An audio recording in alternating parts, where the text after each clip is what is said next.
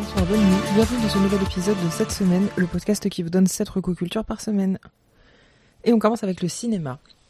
Rien à perdre de Delphine Deloger, actuellement en salle avec Virginie Efira, Harry Worthalter et un Félix Lefebvre tellement méconnaissable que j'ai toujours un peu de mal à croire que c'est lui que j'ai vu à l'écran. Sylvie vit à Brest avec ses deux enfants, Sofiane et Jean-Jacques. Une nuit, Sofiane se blesse alors qu'il est seul dans l'appartement. Les services sociaux sont alertés et placent l'enfant au foyer le temps de mener une enquête. Persuadée d'être victime d'une erreur judiciaire, Sylvie se lance dans un combat pour récupérer son fils. Ce qui m'a particulièrement plu dans ce film, c'est qu'il n'est pas manichéen. On a envie de croire Sylvie quand elle dit que c'est une bonne mère et en même temps on ne peut que constater les carences éducatives. On a envie de croire Madame Henry des services sociaux, jouée par India Air, quand elle nous dit que son seul but c'est de protéger l'enfant et qu'elle ne peut prendre aucun risque. Et en même temps les services sociaux passent tellement souvent à côté de cas pourtant signalés qu'on ne sait pas trop... Euh, on, on a envie de croire sa bonne foi, mais l'institution étant ce qu'elle est, c'est toujours un petit peu difficile.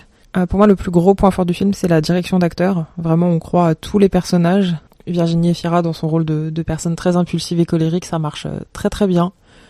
Harry Worthalter, qui joue son, son frère, c'est pareil, il est quasiment méconnaissable.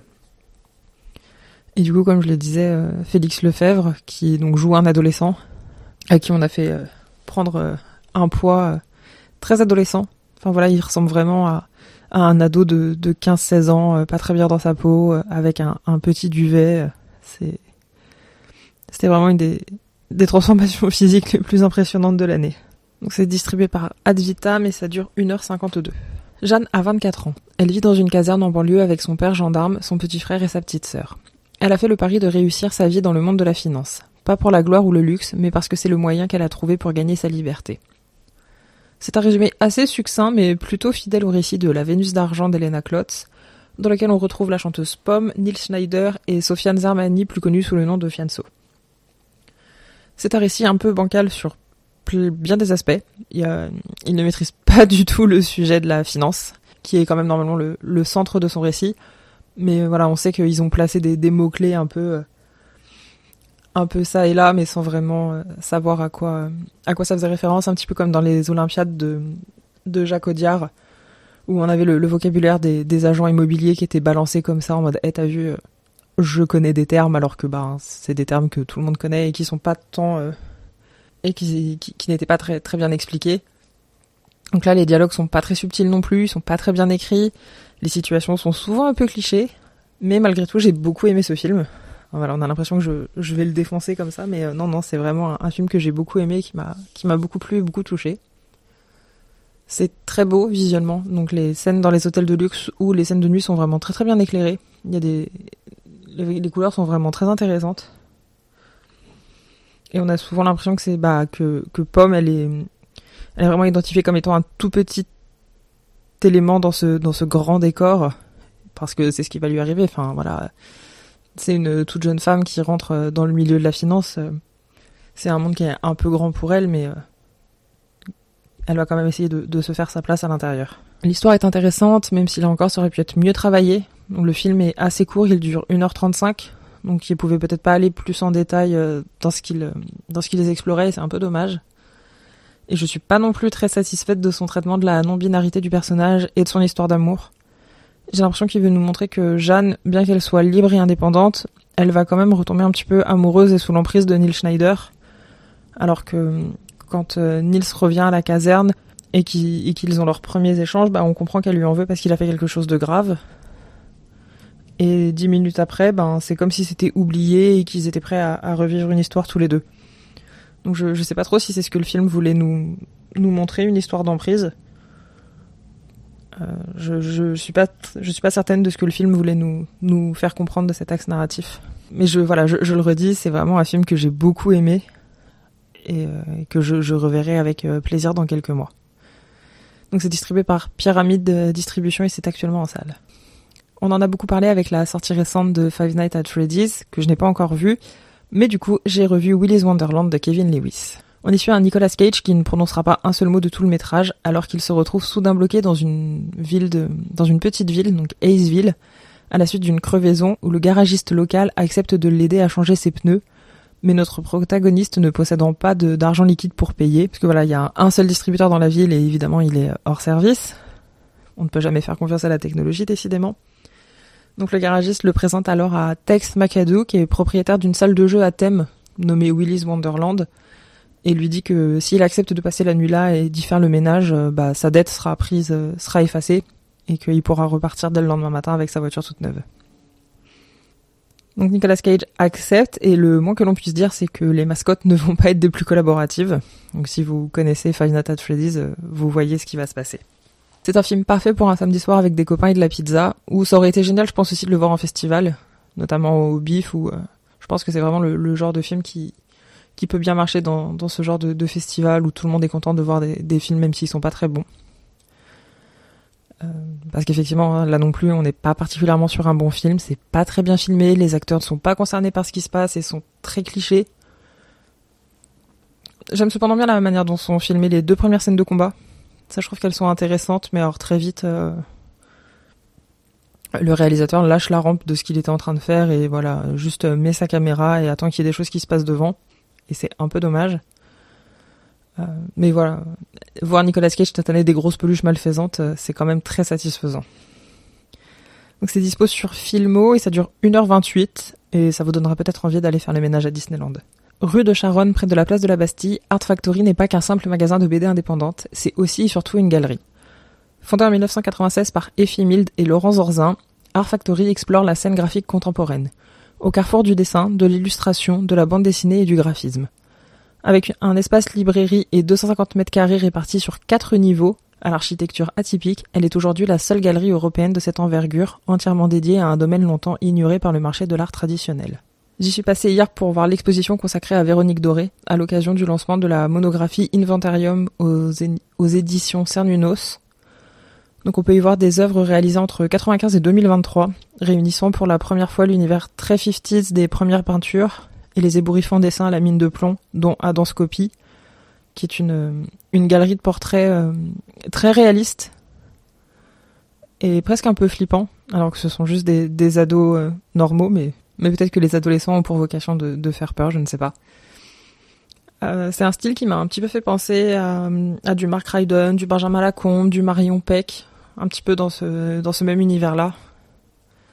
J'ai adoré me promener au milieu des tableaux, sur tous ceux qui m'ont mis mal à l'aise, comme je disais tout à l'heure, les, ados notamment. Le travail de la mine de plomb est vraiment très impressionnant, ça donne des noirs très profonds, avec des reflets vraiment subtils. C'était, c'était vraiment très très intéressant euh, de, de voir ce travail et de découvrir cet artiste que je ne connaissais pas du tout. Donc c'est une exposition qui se tient jusqu'au 24 décembre, mais en fait il y a quasiment tout le temps des expositions chez Art Factory. Donc voilà, vous pouvez y aller un petit peu n'importe quand. Euh, vous, vous trouverez forcément quelque chose à, vous mettre euh, devant les yeux. Et c'est vraiment un endroit qui vaut le, coup d'œil. Et en plus, les, les gens qui y travaillent sont vraiment euh, très adorables et gentils. Shakespeare Bilal revient sur les croisements entre Roméo et Juliette et le travail du dessinateur d'origine serbe. Une première fois quand le metteur en scène Angelin Pielrokaj, je, je suis pas sûr que ça se prononce comme ça, mais admettons, donc quand ce metteur en scène lui demandera de travailler sur l'affiche et les costumes de son adaptation du Roméo et Juliette de Prokofiev en 1990. Puis à travers Julia et Roem, deuxième volet de la trilogie Coup de sang paru en 2011 qui est une relecture de la pièce élisabéthaine à la sauce Bilal. Composé d'un entretien et de nombreux croquis préparatoires, c'est un livre avec lequel je ne vous recommande pas de découvrir le travail de Bilal. Euh, si vous connaissez pas du tout son travail, je vous conseille soit justement la trilogie Coup de sang, soit la tétralogie du monstre, qui est peut-être son, son, œuvre la plus connue, mais si vous connaissez déjà son travail et que vous voulez en savoir plus sur son mode de travail et de réflexion, c'est un très bel ouvrage que vous pouvez vous procurer. Attention, cependant, je crois que c'est un tirage limité, c'était déjà en rupture dans pas mal de librairies, donc euh, vérifiez bien avant de vous déplacer. C'est paru chez Marie Barbie au début du mois de novembre, donc ça fait 180 pages et c'est vraiment... Euh, enfin moi je sais que ça m'a beaucoup plu de, voir tous ces petits croquis, enfin petits croquis, pas tant petits que ça, mais tous les, croquis préparatoires de Julien ROM puisque c'est quelque chose que j'aime bien. Euh, j'aime bien euh, découvrir comment les, gens euh, travaillent leur, bande dessinée, comment ils storyboard, comment ils montent leur, leur planche. C'est vraiment quelque chose qui m'intéresse et du coup, avec cet ouvrage, j'y ai trouvé mon compte. École pour filles de Ariane Lessard est un roman aussi court qu'il est déroutant. Ces 140 pages nous plongent dans un pensionnat perdu dans la forêt avec des savoirs occultes, des adolescentes sauvages et parfois cruelles, des peurs et des désirs.